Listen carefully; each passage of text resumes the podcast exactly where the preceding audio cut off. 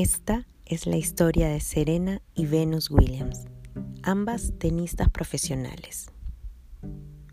Había una vez un hombre llamado Raúl que tenía un puesto de tacos en una esquina de la ciudad de Compton.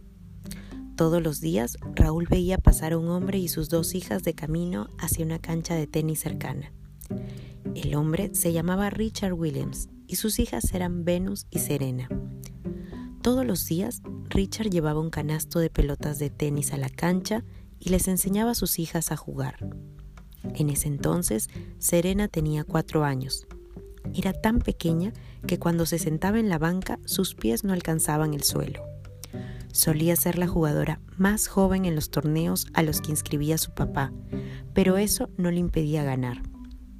En Compton había pandillas que a veces causaban problemas, pero cuando veían a Venus y a Serena jugar tenis, se sentían inspiradas por su pasión y determinación.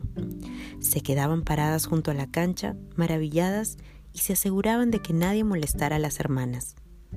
Venus y Serena entrenaban mucho y vivían para jugar tenis. En su adolescencia eran tan fuertes que su papá aseguró que iban camino a convertirse en las mejores tenistas de todo el mundo. Y eso fue justo lo que ocurrió. Ambas hermanas han sido las número uno del mundo. Hasta la fecha, Venus y Serena siguen enorgulleciendo a Raúl, a su padre y a toda la ciudad de Compton.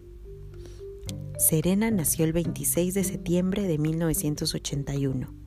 Venus nació el 17 de junio de 1980.